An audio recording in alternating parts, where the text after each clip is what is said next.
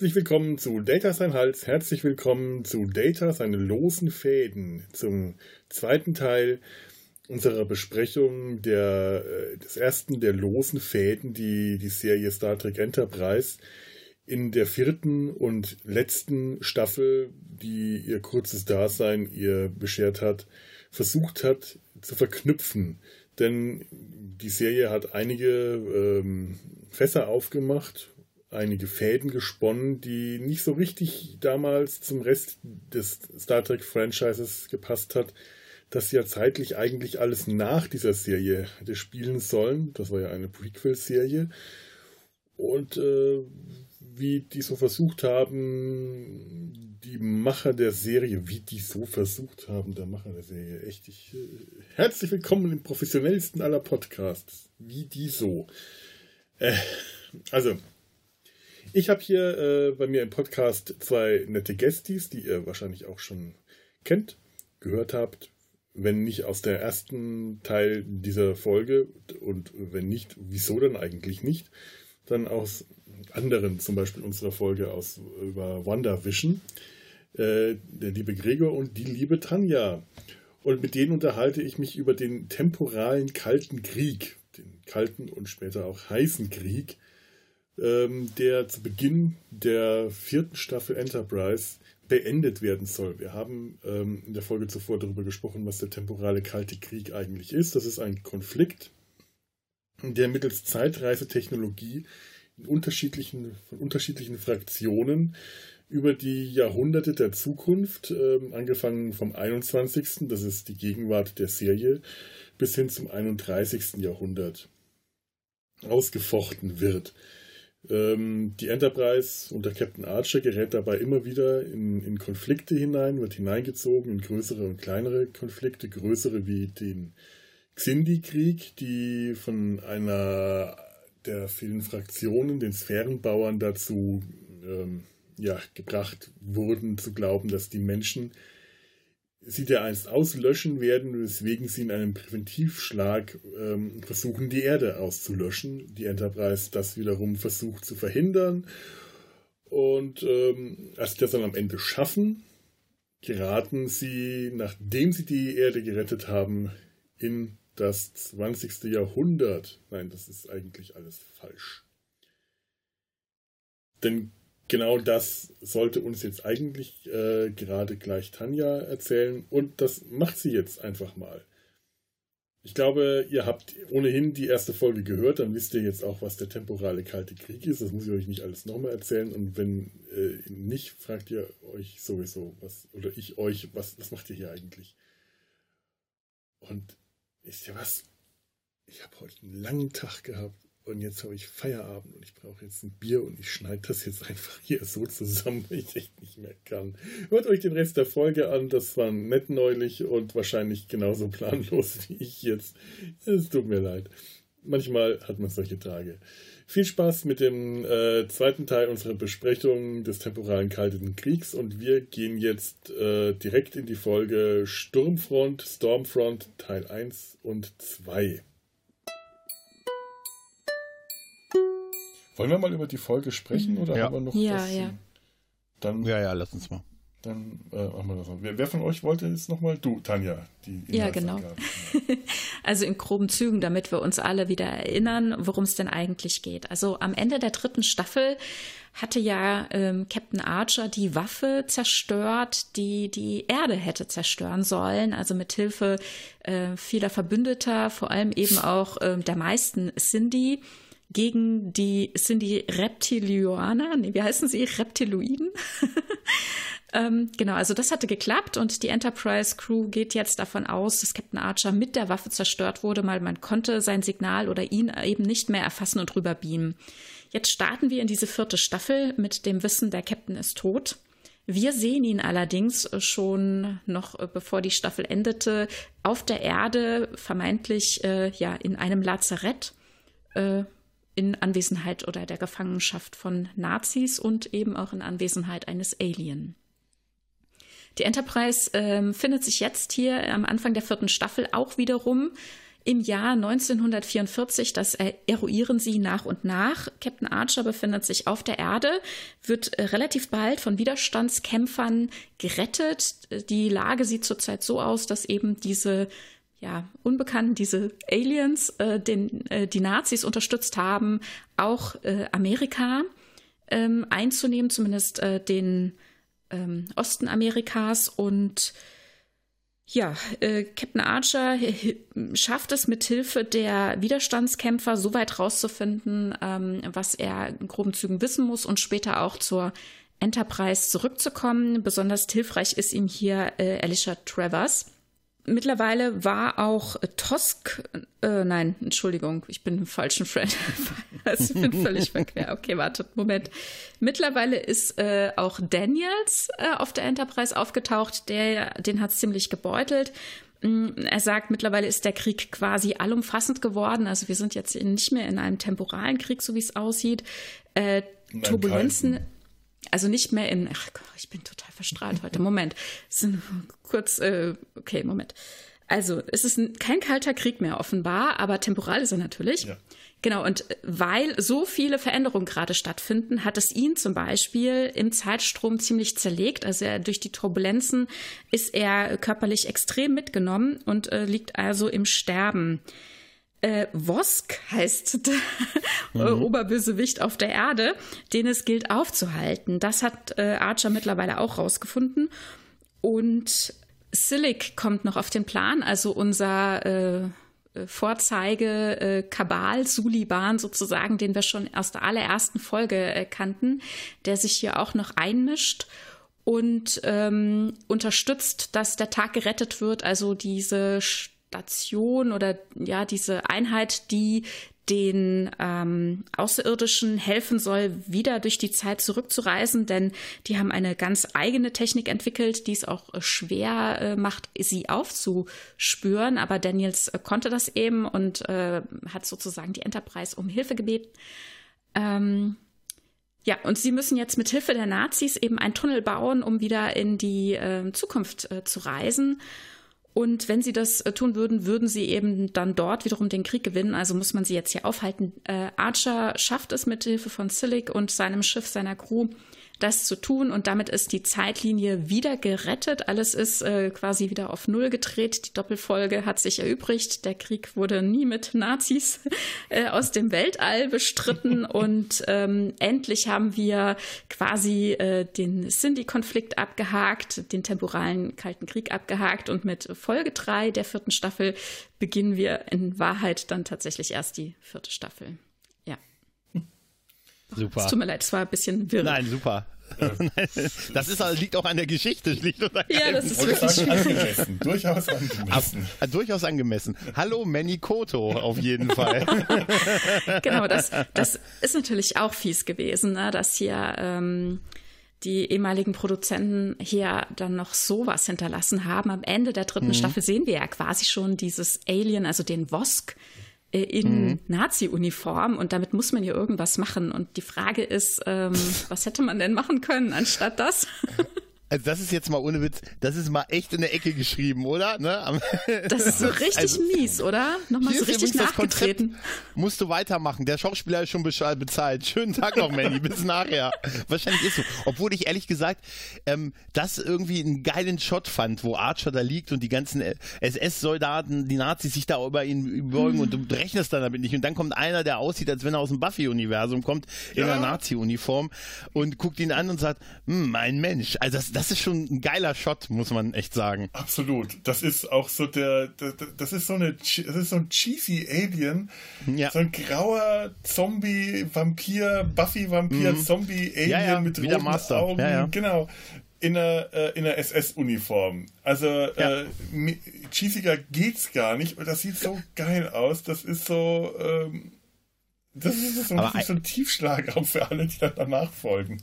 Eigentlich sollte die Serie nach der dritten Staffel abgesetzt werden und äh, die vierte gab es ja nur aufgrund von so Fanprotesten und dann hat der Sender nochmal gesagt, ihr könnt nochmal machen, aber weniger Budget und so.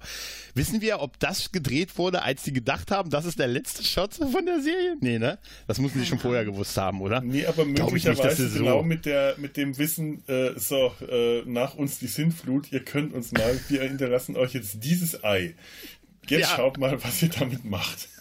Was wäre das für ein Ende gewesen? Stell dir das mal vor. Also, das wäre so mies gewesen.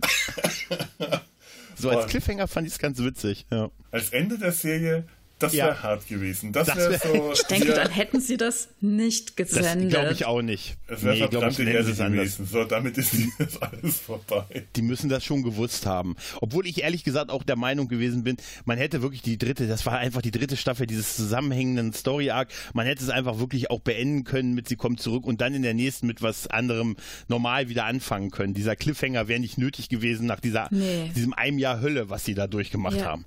Ja. Ja. Das war, das war absolut unnötig, dieser Cliffhanger, ja. wirklich. Total. Ja. Furchtbar aufgesetzt. Und was, ja, also und eigentlich, ne, also ich meine, wenn man so ein Erbe antritt, hätte man ja auch sagen können, hm, Archer erwacht in einem Fiebertraum ja. und sieht und sieht hier Aliens, aber in Wahrheit ist er äh, gerade in einer Zwischenwelt oder von Daniels gerettet und wird jetzt in den nächsten fünf Minuten wieder auf die Enterprise geschickt oder so. Man hätte das auch einfach wiederum, ja, also ich meine, das Paket, das sie einem rüberschieben, das hätte man auch einfach wieder zurückschieben können und sagen, mhm. so. Archer das, kommt äh, aus der Dusche und sagt, ich hatte einen ganz komischen Traum. ja, die, die, den Dallas, die Dallas-Sache hatte ich eben auch. Das wär, aber geil, auch geil wäre, wenn er einfach nur aufgewacht gemacht wäre oder gesagt hätte, Computerprogramm beenden. Ja, gut, ja. Das, hätte er, das hätte er noch nicht gekonnt. Das hätte er nicht gekonnt. Nein, aber, Nein, aber aber was für ein, also ich kann mir nur vorstellen, dass sie mit denen aber irgendwie schon gesprochen haben, weil sowas hinterlässt du doch nicht den nächsten, den, den, den nächsten Showrunner oder den nächsten, gut, das war ja weiter Birman, aber, aber Manny Koto, ich weiß nicht, das ist irgendwie, also ich wäre ich wär sackig, wenn man mir sowas hinterlässt, was ich weiterschreiben muss. Ja. Wie gesagt, übrigens, die letzte Szene haben wir gerade gedreht. Was? Nee, nee, alles gut, alles gut. Schick mir meine Sachen nach. Mach's gut. Ne, oder auch das zu verquicken eben mit dem Ende des äh, temporalen Kalten Krieges ist ja auch eine Entscheidung. Ne? Das hätte man ja auch nicht machen mhm. müssen. Die, diesen Arc jetzt hier quasi auch nochmal abzuschließen. Das hätte im Sande verlaufen können, nie wieder erwähnt worden sein mhm. oder irgendwie noch weiter aufzuheben oder weiterzuführen. Aber das jetzt hier alles, äh, all den dummen letzten Dreck aufzukehren und ähm, abzuschließen, kann ich schon auch verstehen. Wobei, wie mhm. gesagt, diese, also diesen Faden mit den Nazis hätte ich nicht aufnehmen wollen, aber das ist halt wieder auch diese amerikanische Sicht. Ja, das war Promo. Die hatten gerade ihre, elf, ihre Post-11. September-Staffel hinter sich und jetzt haben sie gesagt, mhm. was haben wir denn noch Böses auf der Welt? Ah, was geht denn immer? Weißes Haus, Hakenkreuzflagge, Promo-Bild.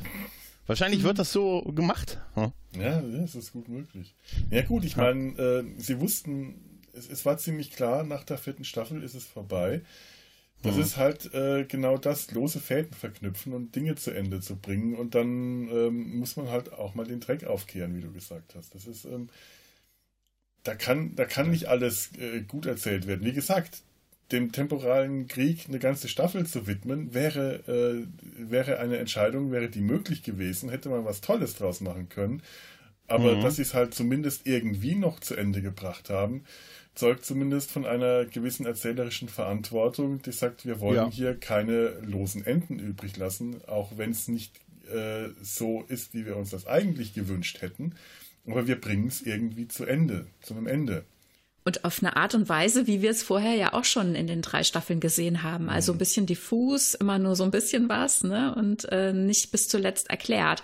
Und wie ich ja vorhin auch schon gesagt habe, finde ich das eigentlich auch ganz passend. Ne? Also das, ähm, mhm. weil es ist jenseits der Vorstellungskraft der Menschen aus dem 22. Jahrhundert, was da alles in den nächsten Jahrhunderten passieren wird und dass man immer nur so einen kleinen Einblick bekommt und dass es auf die Art und Weise auch wieder abgeschlossen wird, finde ich eigentlich konsequent.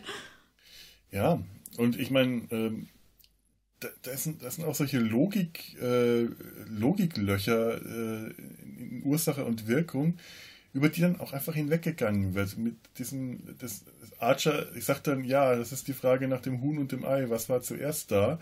Mhm. Und dann wird das weggezuckt, weil sie, sie ähm, ähm, ähm, Lieutenant Reed findet heraus, wo der, wo der Eingriff in die Geschichte stattgefunden haben muss, der mhm. dazu geführt hat, dass die Nazis mhm. den Osten der USA erobert haben. Nämlich dadurch, dass 2000 ich glaube, das 1900, Lenin, oder? 1916 Lenin äh, oder Stalin? 1916, genau. 2000, Entschuldigung.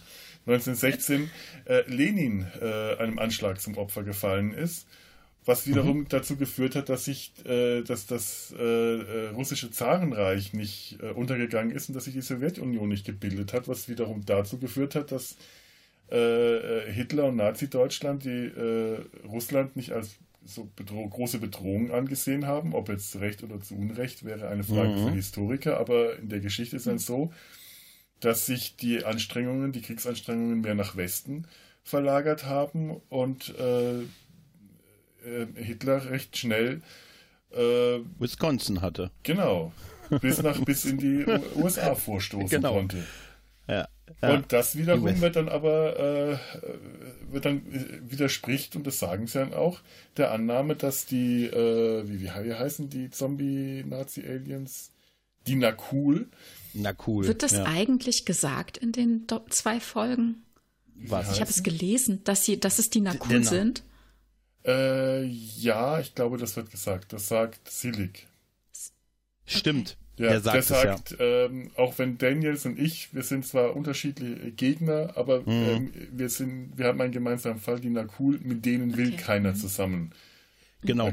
Wir haben von ihnen vorher noch nie noch nie was gehört, aber jetzt sind sie eine ganz große Bedrohung, da müsst ihr uns glauben. Genau.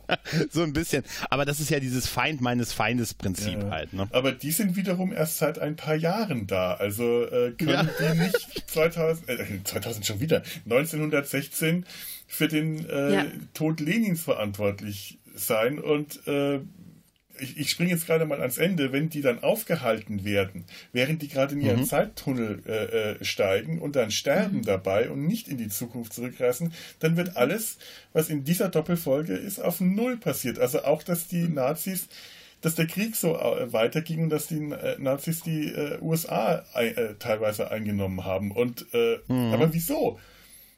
1916 ist trotzdem passiert. Die, die, naja, äh, vielleicht auch nicht, weil es kann ja sein, dass die Nakul wiederum äh, was gemacht haben oder haben würden werden, was dazu führte, dass 1916 der Eingriff passierte, damit sie dann später 1944 oder 43 meinetwegen äh, eingreifen konnten. Ne? Also man weiß ja nicht, also wenn das dann halt irgendwie damit verquickt ist, wenn man den einen Punkt wegradiert, dass dann der andere auch verschwindet, kann natürlich sein. Wir kriegen, wir kriegen halt wie immer nur so diffuse Dinge mhm. gezeigt. Ne? Genau, genau. Und da Sie und, sagen, die, die Nakul sind erst die letzten Jahre so auf dem Tableau entschieden, ja, die letzten Jahre in welcher Zeitlinie. Ne? Mhm. Also das heißt ja nicht, du kannst ja dann trotzdem zurück ins Jahr 1916 gesprungen sein. Halt nur letztes Jahr erst. Also ja, das heißt sie bewusst vage. Ja. was uns der temporale Kalte Krieg ja permanent zeigt, ist eben, dass ähm, hier immer Mittelsmänner eingeschaltet werden. Ne? Mhm. Und äh, das können die natürlich auch getan haben. So würde ja. es auch laufen, machen wir uns mal keine Illusion. Ne? Ja, wahrscheinlich haben die irgendwo einen, äh, einen, einen Auftragsmörder äh, in äh, Den Koch. Den Koch. Vorhin ja gesagt, Cholesterin, der lautlose Killer. Ich sag's dir. Das wäre super. Ah. Ja, ja. Nee, aber es ist eigentlich interessant, dass es wirklich dann so eine Sache war, die diese ganze Zeitlinie dann ausgelöst hat. Also ich fand das auch bemerkenswert, dass als sie dann gesagt haben, wir konnten das ins Jahr 1916 zurückverfolgen, weil sie sind ja im Prinzip, sie haben ja dann irgendwann gemerkt, dass das ja nicht unsere Realität ist, also die, die mhm. Version der Vergangenheit, die wir hier haben. Und da sind sie ja dann die Geschichtsereignisse eigentlich nur zurückgegangen und haben gesagt, hier, ab da läuft's anders. Das mhm. ist bei mhm. uns nicht passiert. Eigentlich ist das auch sehr clever, wie sie so darauf gekommen sind. Eigentlich die Geschichtsbücher zurückgegangen.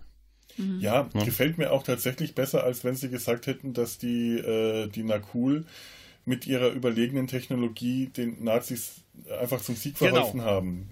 Genau. Wie sie es ja das jetzt hier in der Geschichte gewesen. tatsächlich versuchen. Sie bauen ja Waffen ja. für die Nazis.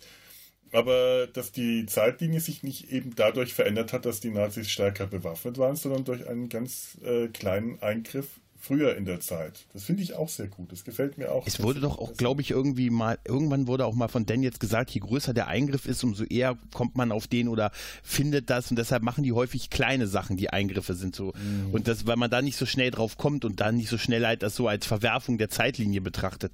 Eigentlich ist das auch eine clevere Idee. Das ist wieder dieses Kleinigkeiten machen es halt mhm. halt auch mal. Mhm. Ja? ja, stimmt. Ja.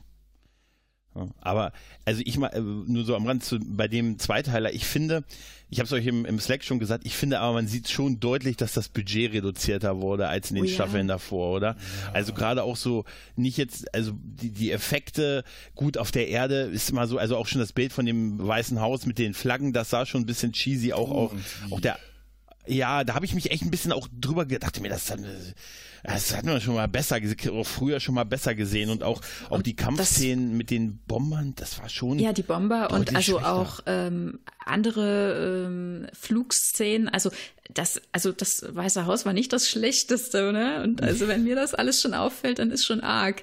Das, da fragt man sich, ja. wieso man mit so einem geringen Budget offenbar dann so viele solche Sachen zeigen will, ne? Das mit zwei, Weiße Haus war meiner Meinung nach das zweitschlechteste, weil das wirklich super schlecht war. Der Panzer, der da hm. Von auf dem ja, Rasen ja. stand, der hatte, der, Common Conquer, ich sag's dir, der, der stand nicht wirklich auf dem Rasen, der hing da irgendwie drüber, der hatte kein Gewicht. Ja.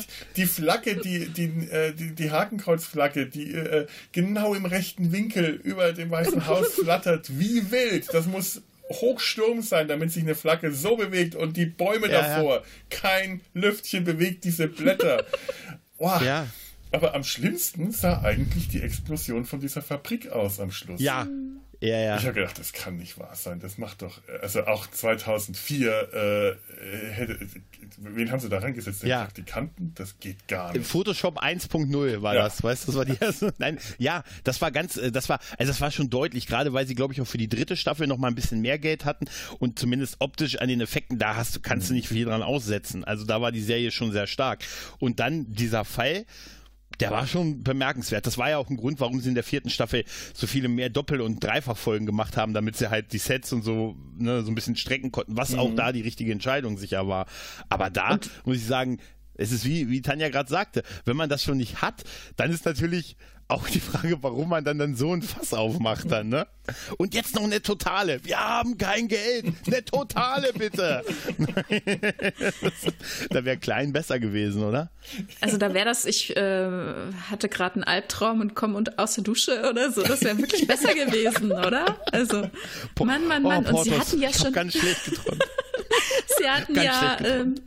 Sie hatten ja weniger Folgen tatsächlich dann auch in der vierten mhm. Staffel. Mhm. Also sie haben äh, da Einbußen gehabt und dann starten sie mit sowas. Ne? Und später die Folgen, also gerade was du sagst mit den Dreifachfolgen und so, was diesen Folgen, was den Geschichten, die erzählt wurden, ja auch echt gut getan hat. Ich finde, ja. da kommen noch tolle, tolle Sachen in der vierten ja, ja. Staffel.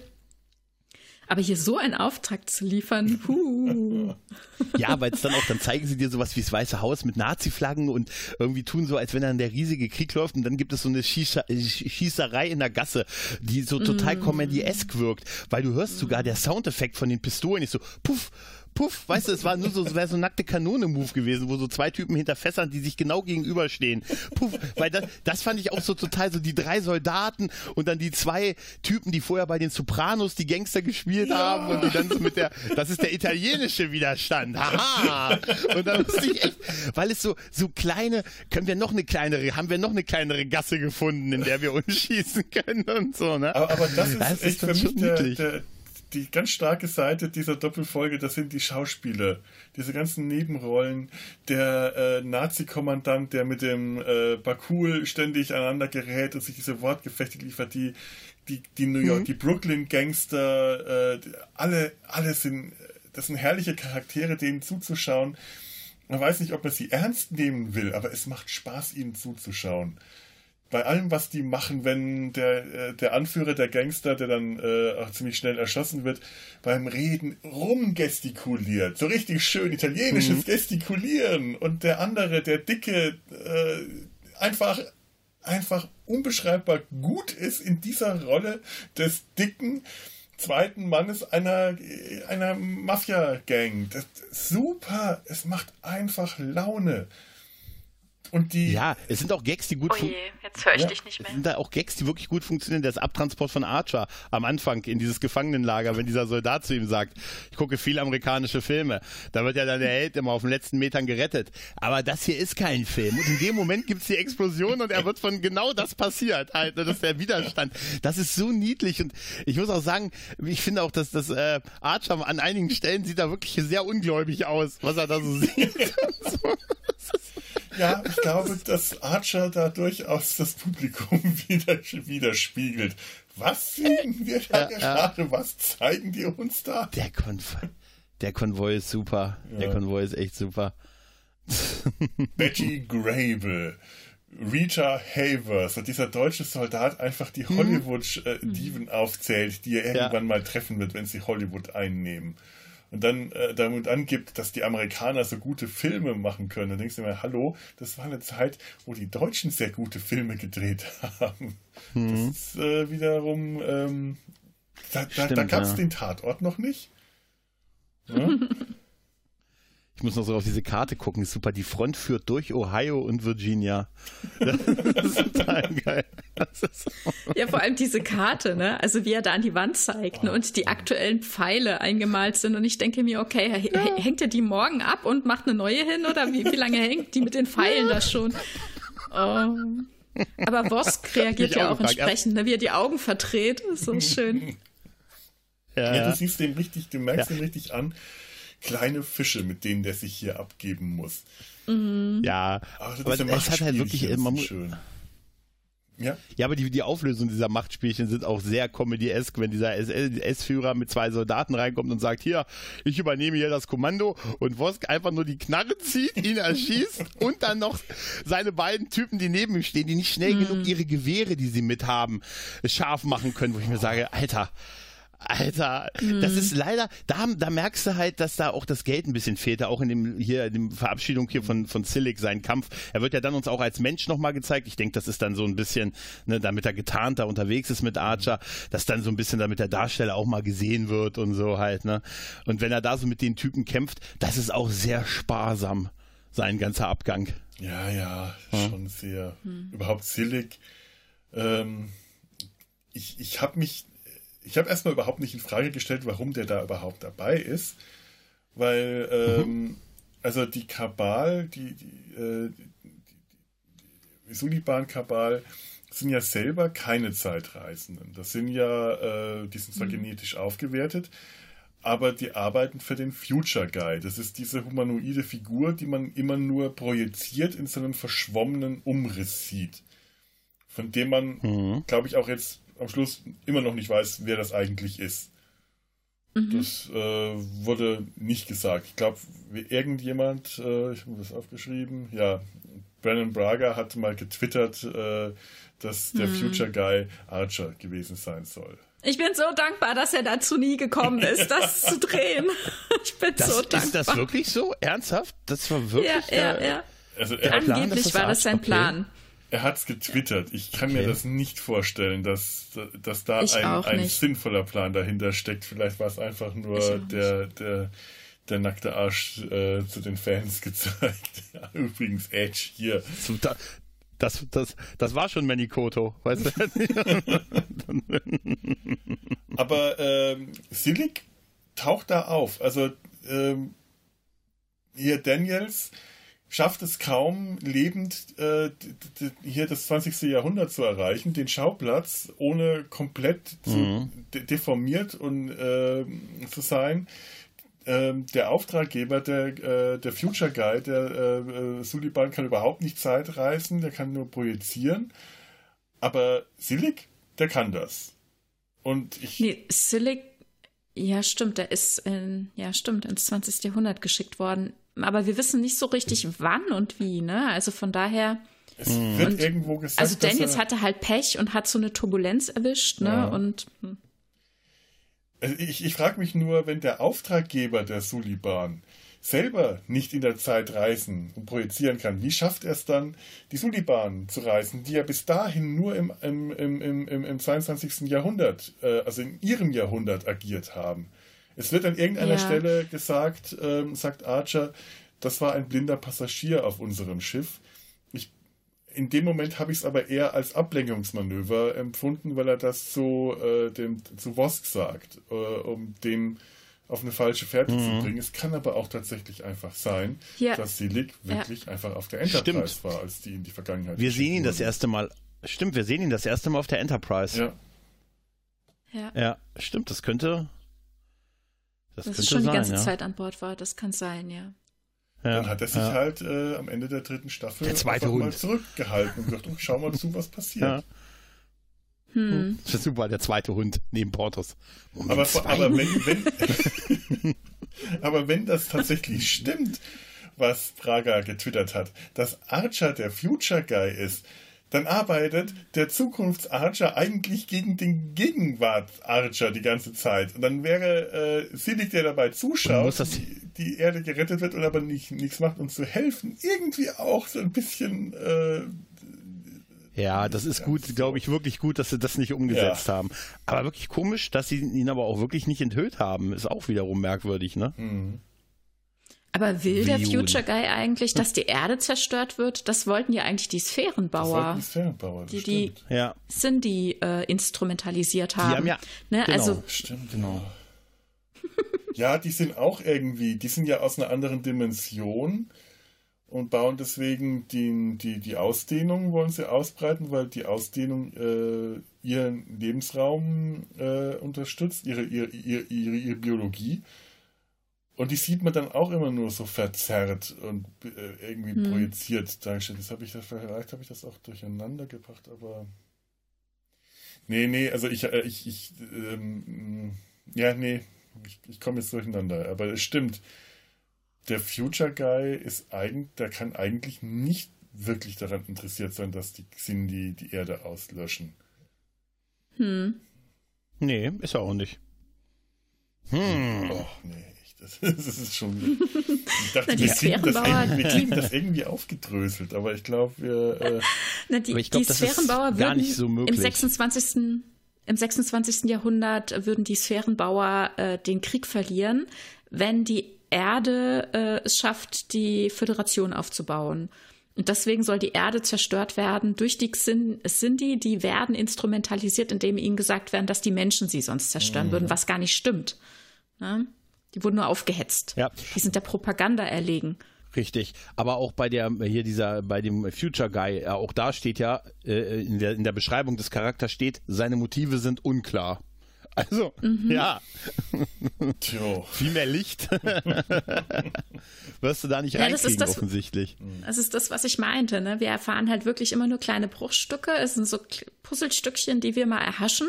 Das Große und Ganze wird uns halt mhm. nicht offenbart. Und ehrlich gesagt finde ich das auch ganz gut, dass sie das nicht versucht haben, noch im Nachhinein. Mhm. Mhm. Ja, so, so. Stimmt. Ja. Also auf die kurze, äh, auf, in dieser Kurzfassung, diese, in der sie es halt auflösen mussten, ähm, ist es mir auch fast lieber, weil das hätte, wäre zu hektisch. Ich, ich mochte auch einfach den Schluss dieser Folge nicht, wo plötzlich von einem Moment auf den anderen alles wieder gut ist. Und äh, wir äh, Archer und Daniels vor so, ein, vor, vor, vor, vor so einer äh, Effektparade von historischen Ereignissen, mhm. die jetzt alle wieder richtig passieren, sehen und äh, das, das war so aufgesetzt und hektisch, wenn man dann da noch mehr reingepackt, also, also so kurz alles, wenn man da noch mehr reingepackt hätte, ähm, das wäre noch unbefriedigender gewesen. Aber allein, dass ähm, damit jetzt der temporale Krieg beendet sein soll, weil jetzt ist alles vorbei. Wie? Warum? Warum? Warum? Das, also, der kann ja nie beendet sein. Eben. Der kann ja nie beendet sein. Solange nicht alle eigentlich tot sind, im Prinzip, die in der Lage wären dazu, kann der nie beendet naja, sein eigentlich. Ja, das war einfach. Offenbar war. Ne?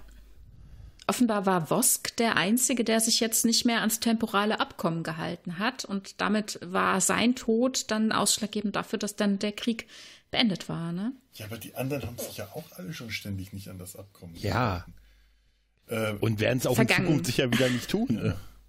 Das ist äh, vergeben und verge ja genau. wozu verzeihen, wenn man ein Herz hat? Ne? Äh, wozu ein Herz haben, wenn man nicht verzeihen kann? Genau so. Ja, aber das mit diesem, das, das ist super. So, alles wieder gut, Jungs. Ja, das ging dann alles ein bisschen zu schnell, wie du gerade gesagt hast, auch Daniels Abgang da mit der, ne, dass dann einfach alles einmal kurz ne, weggewischt wurde und er sagte, war mir eine Ehre mit Ihnen. Mich sehen Sie nie wieder und einfach aufgelöst. Ja, gut, es war schon so ein bisschen, die wollten offensichtlich diesen Handlungsstrang erledigen und für, um den Rest der offenen, äh, der losen Fäden haben sie sich ja in dieser Staffel auch noch sehr explizit gekümmert. Mhm. Tatsächlich aber auch auf eine sehr konsequente Art, wie ich finde. Mhm. Also sehr positiv. Mhm. Ne? Die brauchten das nicht mehr. Ne? Ja. Sagt mal noch mal, ähm, noch mal ganz kurz äh, zu der äh, Widerstandskämpferin Alicia Travers. Mhm. Äh, hat sie mhm. euch auch erinnert an Lily aus First Contact?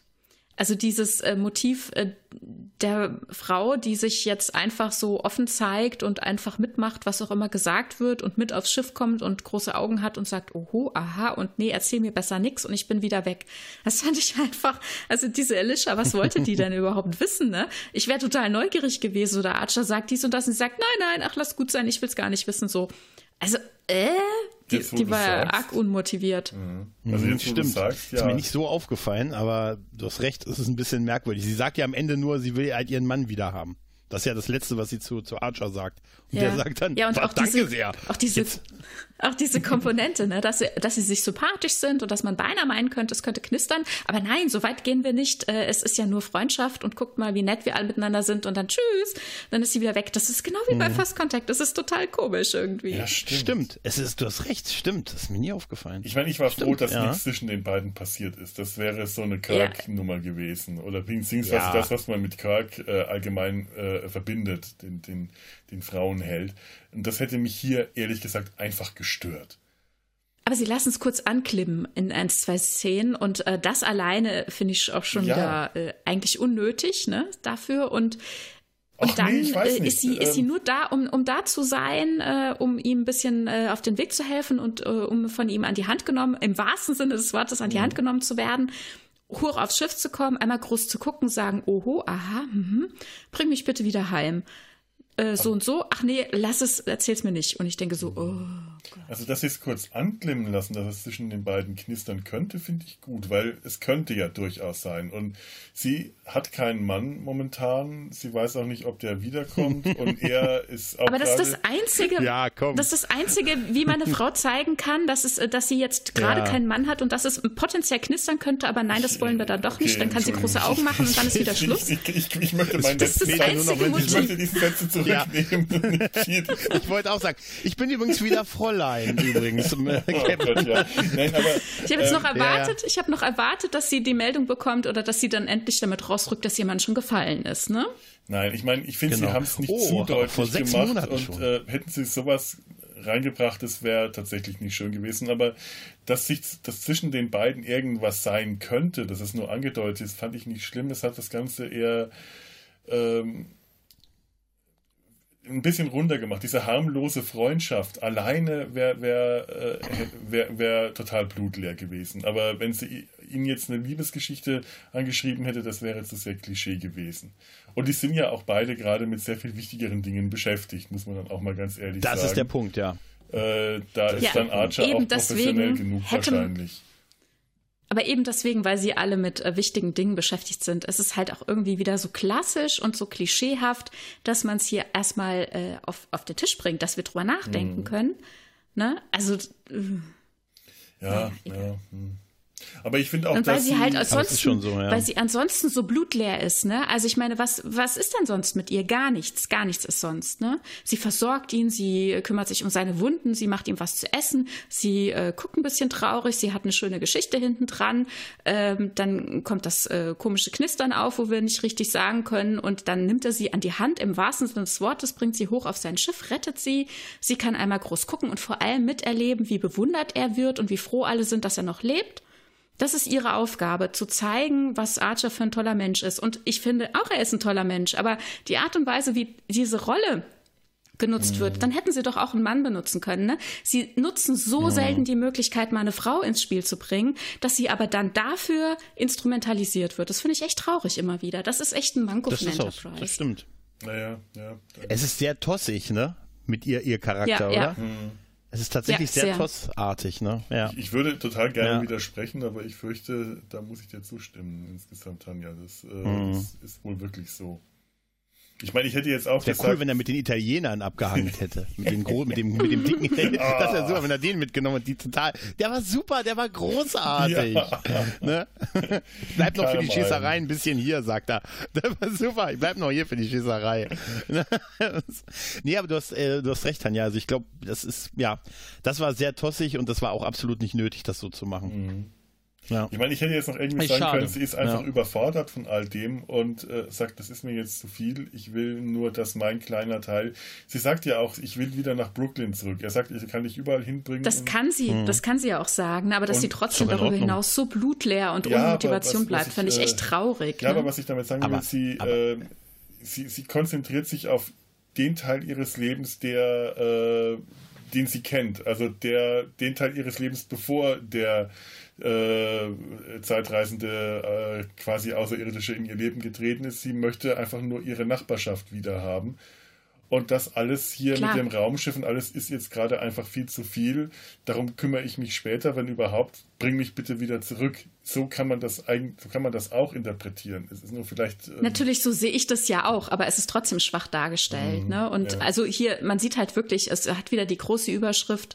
Ähm, wir haben uns bewusst für keinen Mann entschieden, weil wir hier noch anderes transportieren wollen. Ne? und also das ist, ne, also und genau das ist Motiv, äh, dass sie, ähm, dass ihr euch vielleicht gewünscht hättet, dass sie äh, mit dem, äh, das Archer gehabt hätte, diese kumpelhafte, äh, ähm, kumpelhaften Kontakt mit dem, äh, mit dem Italiener. Ja, das hätte er mit ihr auch haben können. geil, aber ja. nein, mit ihr muss es natürlich ganz anders sein, weil mit einer Frau läuft das ja anders. Mit dem Italiener hätte es einfach nur mehr Spaß gemacht. Das wäre komischer gewesen. Ja, aber Ich glaub, allein das hätte mit ihr auch Spaß nutzen machen können. Ja. Das, und das Ja. ist genau das, ne? Ich prangere an, Aber- dass es mit ihr nicht auch Spaß gemacht hat. Ja, stimmt. Aber der Vergleich mit Lilly aus First Contact, ich fand, also Lilly ist doch, die hat doch deutlich, also die hat doch auch was zu tun gehabt. Also es war doch ein, ein richtiger Charakter, oder? Also Ja, es ist, also ja, ähm, Ja. Alicia ist ein, ein billiger Abklatsch davon. Das ist äh, passend äh, zu Genau, dem äh, Niveau genau. der Folge. Ja, der Doppelfolge. Ja, Lilly Wär geil, hat damals eine richtig. Einfluss auf Picard gehabt und hat äh, Ja. was bewirkt. Das hat sie nicht ja nicht, das stimmt. dass er, dass er umdenkt allein schon, ne? Das hat sie bewirkt, ne? Also wirklich. Das war ein starker Charakter, ja. Tja. Hab ich mir noch irgendwas aufgeschrieben? ich hab mich. Na, wir hatten, wir hatten im Vorfeld ja so ein bisschen, äh, weil ich mich nochmal gefragt hatte, im Moment, warum war Silic eigentlich noch mal dabei? Ne, also im Grunde, so, so klar ist es mir jetzt immer noch nicht, aber wahrscheinlich hatte er eben halt auch hier wieder den Auftrag, äh, die Anlage zu zerstören, ne? weil sonst Dinge passiert, also, weil sonst die Zeitlinie zu sein oder zu, zu den Ungunsten seines Auftraggebers äh, verändert worden wäre. Das war's, ne? Das hatte der, Aber glaube im ich, Grunde- auf jeden Fall. Also das wurde auch gesagt, dass das seine, äh, ähm, sein Ja. Ziel ist und dass er sich deswegen mit Archer zusammentut, weil sie das beide dasselbe Ziel äh, verfolgen, nämlich diese Anlage zu zerstören. Ja. Ja, ja. Und er kommt ja hier um. Äh, sagen- das ist dann quasi so wie ähm, äh, Klappe zu. Also hier temporaler Krieg Ja. äh, abgehakt. Und Silic, der von der ersten Folge äh, der Erwähnung des temporalen Krieges mit dabei war, der steht dann stellvertretend für diese ganze Geschichte, dass es dann jetzt hier abgehakt ist. Auch Silic ist tot, den erwarten wir nicht wieder zurück. Hier machen wir noch ein Schleifchen drum quasi, ne? Ein Symbolbild, ja, tatsächlich. Aber ich muss ganz ehrlich sagen, also bei seinem Abgang, und ich fand es auch halt nochmal schön, dass wir den Darsteller auch nochmal ein paar Momente so gesehen haben, ohne das Make-up. Und, Ja, ich auch. ja, am Ich Ende habe ich gesagt, eigentlich hätte ich gerne noch mehr von dem gesehen. Den hätten sie mit einpacken können, hätten sich dann noch Schremp dazu geholt und dann hätten sie irgendwie die Crew mal ein paar Aliens mit reingebracht. Das wäre irgendwie ganz interessant Plötzlich- gewesen. Ja, plötzlich war er dann so sympathisch, ne? Also hat er dann so seine Ja, auf Momente, einmal. ne? Er hatte, ja, er Das hatte Trip bei, dann der gerettet, er hätte ihn ja auch Ja, wir können dich jetzt doch leiden. Bei, oh, oh, oh. Nein, na, die letzten Minuten. Jetzt bist du nett geworden. Jetzt gerade. Mensch. Und jetzt, das, das, das ist total, das ist ja sein letzter Sieg über mich. Der Arsch. Nee, nee er sagt ihm ja auch. Aber da muss ich, wo, wo er dann da liegt und sagt, eigentlich habe ich immer gehofft, im Kampf gegen sie zu sterben. Aber so ist auch okay. Da muss ich irgendwie sehr lachen irgendwie. Also, nee, er hat mir, am Ende habe ich tatsächlich gesagt, okay, eigentlich wäre es noch cool gewesen, wenn er irgendeine Form noch so als Verbündeter dabei geblieben wäre. Aber er musste wahrscheinlich wirklich sinnbildlich für das Beenden des Konfliktes mhm. halt äh, sterben. Ja, und er musste, äh, er war dabei, damit äh, er durch den Lüftungsschacht äh, ins Gebäude mhm. eindringen kann und von innen die Tür aufmacht, sonst hätte Archer das mit dem Phaser aufbrennen ja, müssen. Ja. So, das war seine Funktion. Ja, ja. Das dauert. Hätte 30 Sekunden länger gedauert. Das, das geht gar nicht. Nee, aber man sieht auch bei diesen Kampfszenen, wenn er ihn dann, wo, ne, wo so unter ihm dann immer weg, äh, das sah schon effektmäßig sehr mm, aus. Wirklich. Ja. Ja. Mhm. Ähm, was ich auch witzig fand äh, bei diesem Abgang von hier äh, von Vosk, ne, sein Tod, ne, als sie das Gebäude zerstören, ne, da macht er ja gerade diesen dieses Sliders-Tor auf, wer sich noch an die Sliders aus den 90ern mhm. erinnert. Und jetzt mhm. slide ich in die nächste Serie, haha, und tritt dann schon rein in dieses Tor und ist eigentlich schon drin. Und danach gibt's diese Explosion und dann, wie lange muss er denn da drin stehen bleiben? Weißt du, er steht dann dann immer noch, dann, weißt du, dann kommt erst der Anflug, dann schießen sie, dann fängt das Gebäude an zu explodieren. Weiß ich nicht, jetzt muss ich noch 30 Sekunden hier im Tor stehen bleiben. Eins, zwei, wenn es ein Tor ist, weil die sagen, es ist ein Tor, dann gehe ich doch einfach durch und er geht definitiv rein, aber. Das muss erst noch aufwärmen oder so. Ja, es ist wie Sliders. Das, wär super, das war super. Nein, aber ich musste einfach so lachen, wo er dann da steht und nein. Dann dachte ich, ey, das ist Das war auch so ein cheesy, dieser nein Moment und er verzerrt sich dabei. Und davor noch diese Ansprache, diese, äh, die, dass das ja in dem Moment wirklich Nazi-Aliens ja. waren. Die, also wirklich ja. so eine, das, ja. das, war schon so eine, äh, das, das, war eine, das, das war eine Nazi-Ansprache, die die da geführt haben. Und dann alle noch die Faust heben und den Arm, ey, ich, ich, oh ich, ich pack's nicht. Das ist, das und die haben noch die alten, alten Phaser von Voyager aufgetragen. Ne? Das sind doch die Waffen, die Plasmawaffen sind doch noch irgendwie aus Voyager gewesen. Ne? und dann die ja, Luftschlacht über auch, New York und äh, also diese, diese Doppelfolge hat so viele cheesy Momente gehabt, die äh, so schlecht diese Folge und ich finde sie wirklich, sie ist nicht gut, sie ist eigentlich, mm, äh, mm. sie ist schlecht. Ja, ja. Gerade als Sta äh, äh Staffelauftakt äh, ganz, ja. ganz, schöner, äh, ganz schöner Absturz. Aber sie hat so viele herrliche cheesy Momente, alberne, dumme Momente gehabt, die vielleicht ernst gemeint waren, vielleicht aber auch so richtig äh, in your face sein sollten, dass sie mir Spaß gemacht hat.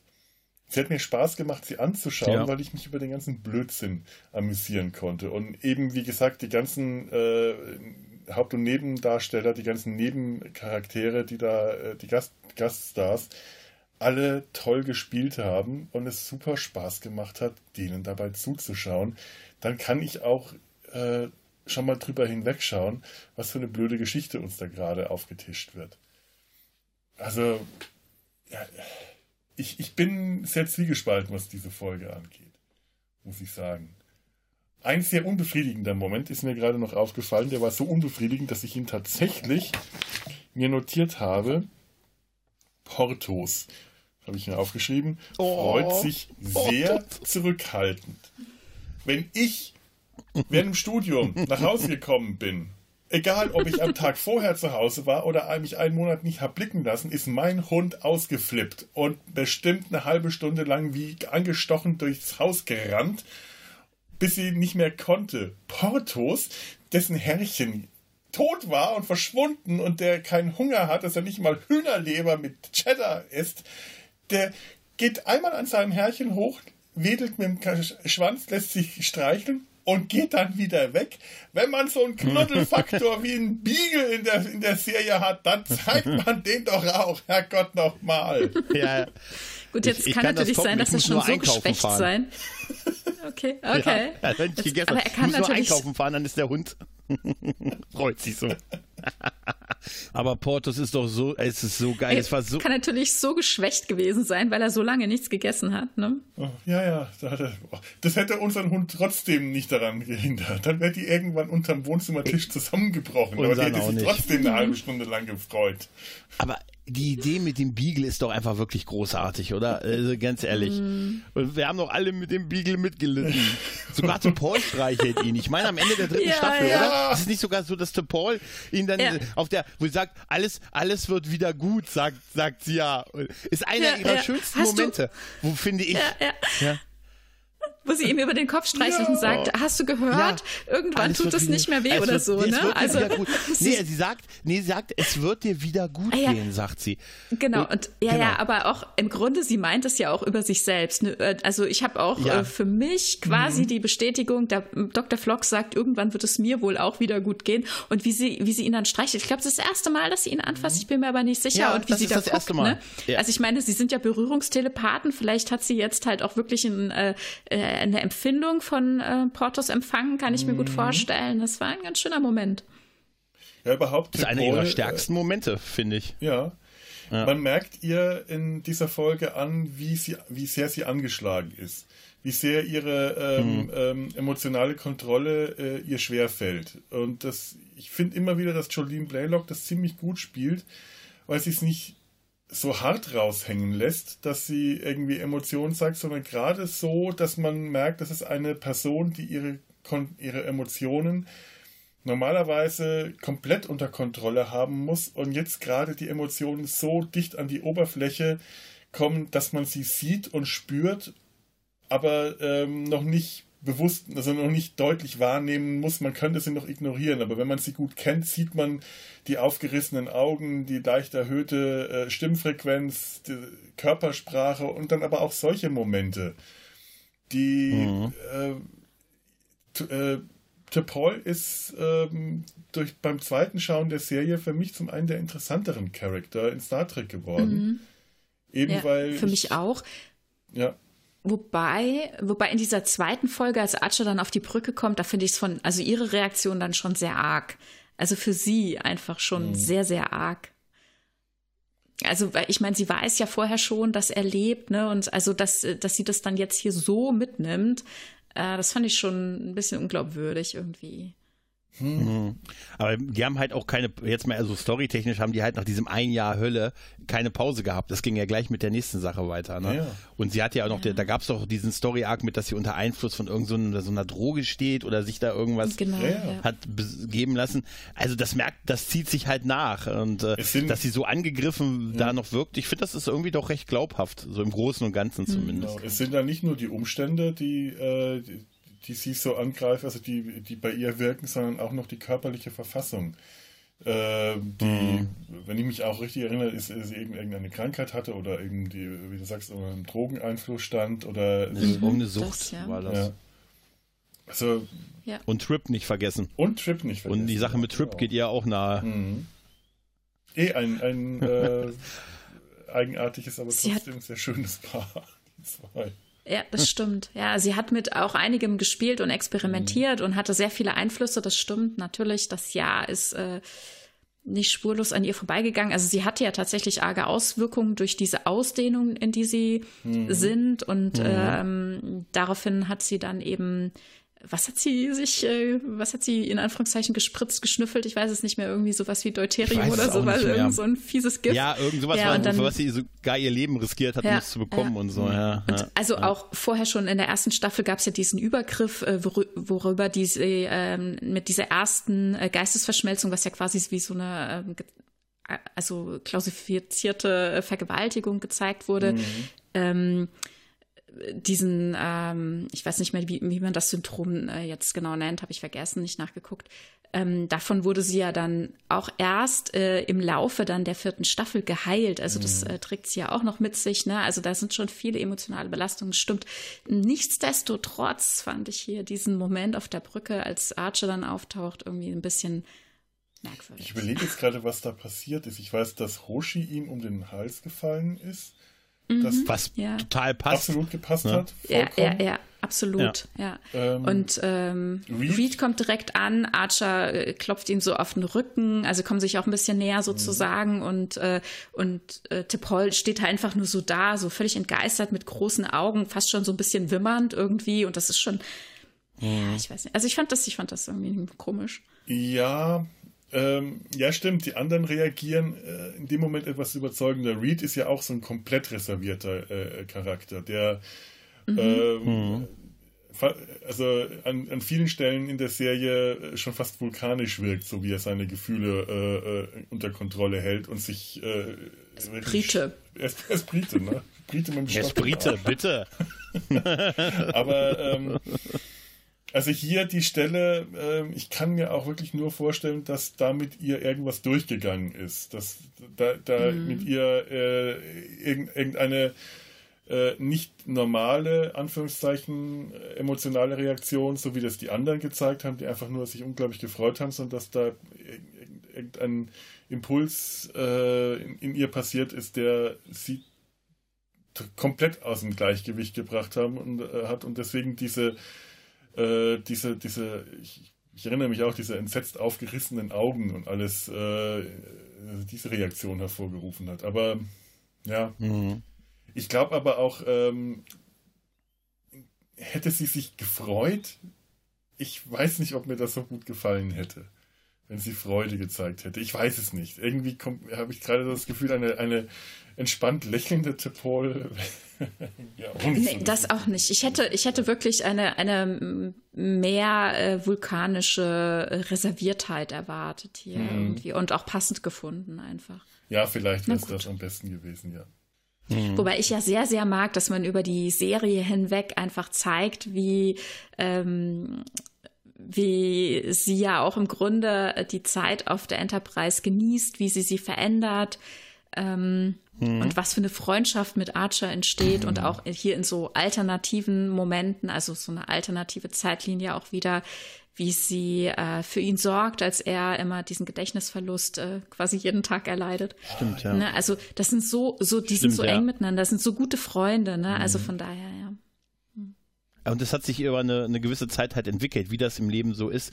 Ich habe mm, mir mhm. letztens mm. die, mhm. den Pilotfilm und in der ersten Staffel nochmal so ein bisschen reingeguckt. Da habe ich ja, auch immer ich das auch. so im Gedächtnis gehabt, dass sie halt so reserviert war und so und die alle immer cool zu ihr waren, aber das ist überhaupt nicht so. Die sind zum Teil nee. echt arschig ihr mm. gegenüber und verarschen richtig, sie auch halt und so. Ne? Richtig fies zueinander, ja. ja. Und, und sie ist so reserviert ja. und, und, ne, und Archer sagt ja, wo, ne, und sie sagt, wir fliegen zurück zur Erde. Das, ne, der Klingone wurde entführt, das, äh, die Mission ist gescheitert und er sagt, nein, wir fliegen weiter, wir haben die und die Daten und sie zuckt kurz und er sagt, was ist los? Und sie sagt, na ja, also Riegel, hm, kenne ich so, bla. Und, und dann, ja, das wollten sie mir doch jetzt ja vorenthalten. Also wird richtig, richtig äh, biestig so na, äh, mhm. zueinander. Ne? Mhm. Und das ist schon ja. heftig. Also was für eine ja, auch, Entwicklung das genommen hat, ist extrem. Ja, auch auf privater Ebene, wenn die dann so mit ihr essen mm. dann und im Prinzip machen die mhm. sich ja über sie lustig und so, oh, sie kommen mit den Gerüchen nicht so klar und so und oh, das stört sie, dass der Hund stört sie doch nicht oder so, ne? Also, das machen die schon, um da also diese ganzen diese ganzen Probleme, die Archer mit den Romul äh, mit den Romulanern, mit den äh, Vulkaniern hat, lässt er sehr stark am Anfang an ihr halt aus, sinnbildlich natürlich ja, ja. und sie macht es ihm am Anfang auch leicht, äh, das aber ist äh, relativ schnell so langsam bröckelt das bei den beiden und mhm. äh, das ist ja, und ich fand das eigentlich eine nachvollziehbare, äh, ein nachvollziehbares Verhältnis von den beiden. Weil es so eine Entwicklung ja, gewesen ist. Ja. War ganz ja. toll, ja. Und vor allem, man ja. sieht ja äh, gerade im Piloten auch, wie sich die, äh, also wie tief äh, seine ähm, Vorbehalte und sein Bild von den VulkanierInnen sitzt, ne, woher das kommt. Also schon als Kind, mhm. Ähm, was er da wahrgenommen hat und auf was für, ähm, was für einen Input er da hatte. Und dann auf der Mission eben zu lernen, dass nicht alles ähm, äh, ich sag mal, nur mies ist, dass die Vulkanier in ihnen Sachen und Informationen mhm. vorenthalten wollen, ne? sondern eben zum Beispiel mhm. in dieser Folge Dear Doktor finde ich immer wieder sehr, sehr stark, wo er dann damit konfrontiert ist, dass Leute von ihm Technik wollen, er aber weiß, dass er ihnen die nicht geben kann. Also er kann ihnen den Warp-Antrieb nicht geben, die werden sich in die Luft sprengen damit, das geht einfach nicht. Er kann aber auch nicht mhm. hier bleiben. Die sind gerade erst aufgebrochen, sie wollen Sachen erkunden. Sie haben eine Mission, einen Auftrag. Sie können jetzt hier diese, in Anführungszeichen, Kinder nicht äh, beaufsichtigen. Und, mhm. und Paul sagt, ja, wir wissen das. Wir sitzen auch immer noch auf der Erde. Mhm. Und wie ihm das plötzlich dann alles so aus dem Gesicht fällt, also wie ihm das so aufgeht. Ja, klar, stimmt. Huh, wow. Äh, ne, komplett andere Perspektive plötzlich. Das äh, finde ich so stark, wie die sich äh, annähern, wie die Verständnis entwickeln über die Zeit. Mhm. Es gibt auch in der vierten Staffel mit dem vulkanischen Botschafter auch so eine Szene, wo er mit dem Admiral mhm. redet und wo man, wo der Admiral zu ihm sagt, ja Mensch, hat man immer noch so viel Bedenken uns gegenüber und wo ähm, der Botschafter der Vulkanier sagt, äh, wir haben äh, wir haben ja, wir haben 1500 Jahre gebraucht, um unsere Gefühle so quasi in den Griff zu kriegen und dahin zu kommen, wo wir jetzt sind, so allein technologisch. Und die Menschheit hat das irgendwie unter, zwei, unter 200 Jahren geschafft halt, ne? Und ja, deshalb fragen sich viele von uns, was schaffen sie, sie in 200 ja. Jahren?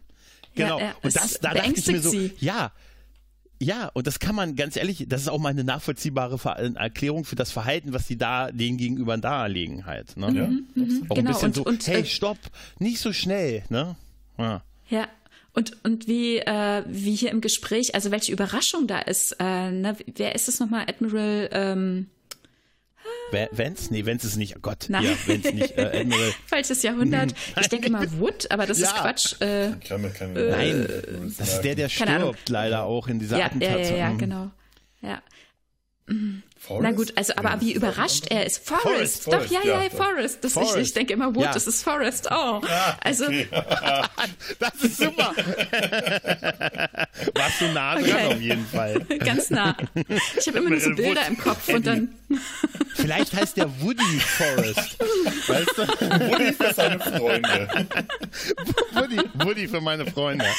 Genau. Ja, und wie überrascht er da Forrest, ist, ne? Also, ja. Hm. ja. Aber er ist ein toller Charakter. Und auch, ja. ich glaube, der Darsteller hat auch so viel gemacht in Star Trek-Serien. Der hat, glaube ich, richtig mhm. viele Rollen schon gespielt ja, im Laufe der seiner Karriere. Naja. Das ist auch einer der Charaktere, Ach, der für mich ganz stark mit der Figur des Batmirals aufgeräumt hat. So der, mhm. der positivste, ja. bleibendste Gegenentwurf zum üblichen Batmiral, der mal für eine Folge auftaucht, äh, äh, schlecht, böse, korrupt oder unfähig ist und wieder verschwindet. Und hier. Äh, nee, das war schon bei Gab auch andere schon, aber das ist denn? der, der es bei mir am denn? prägendsten geschafft hat, diese, den, den, einen Admiral als eine positive, einen positiven Charakter, der auch bleibt, der eine feste Rolle spielt, darzustellen. Was hast du gegen hm. Admiral Nietzscheev? Ne? Nein, ich meine aus DS9, Mensch, wie heißt er denn? Der Admiral, mit der am Ende den Krieg mitleitet mit, mit Cisco. Ja, ja, Admiral. Ja, ja, ja, nur wieder. Ähm, ähm, oh, jetzt komme ich nicht, das ist ja total peinlich, das schneidest du raus.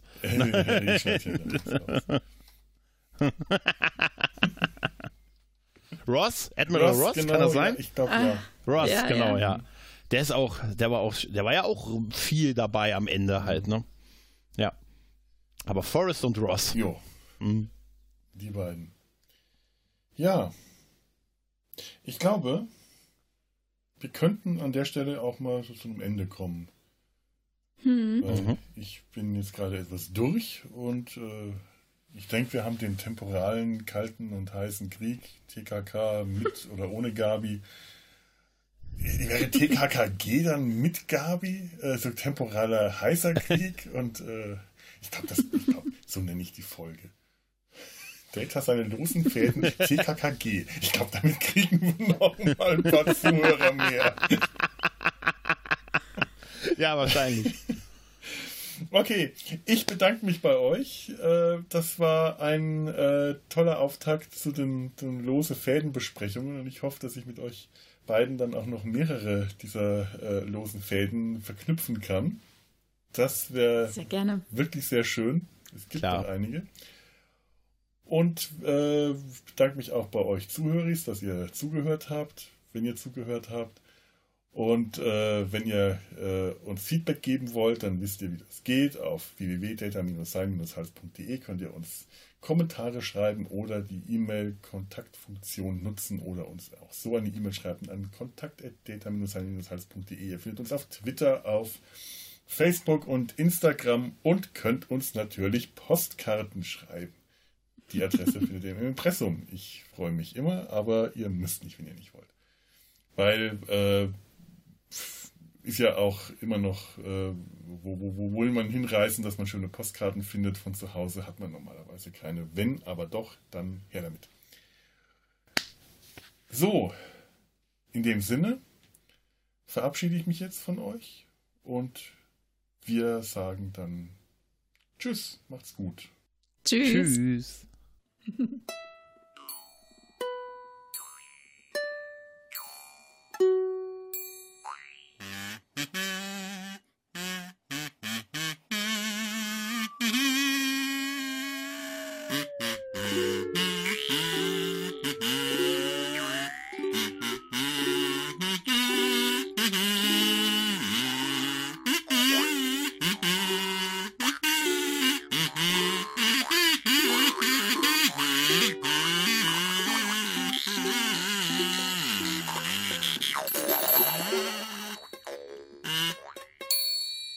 nenne die, die Tonspur TKK und Gregor. Okay? Oh ja, das war Tanja, und Gregor. Zwei, ja, und Gregor. Nein, aber TKK. Tanja, das T haben wir, wir brauchen noch zwei Ks. Felo, wie viel Ks hast du denn anzubieten? Ich wüsste nicht ein einziges K in Verdammt. keinem meiner Namen. Weniger. Verdammte K-Mangel. Verdammter K. Tanja Kaka Gregor. Ja. Ja, das, ja, ja. Kaka, gut, dann bin ich halt Kaka. Dann, dann, dann, wenn der Schuh passt, muss ich ihn mir anziehen. Ich bin Kaka. Ich stehe dazu. Ich bin stolz. Eine Produktion des Podcast Imperiums.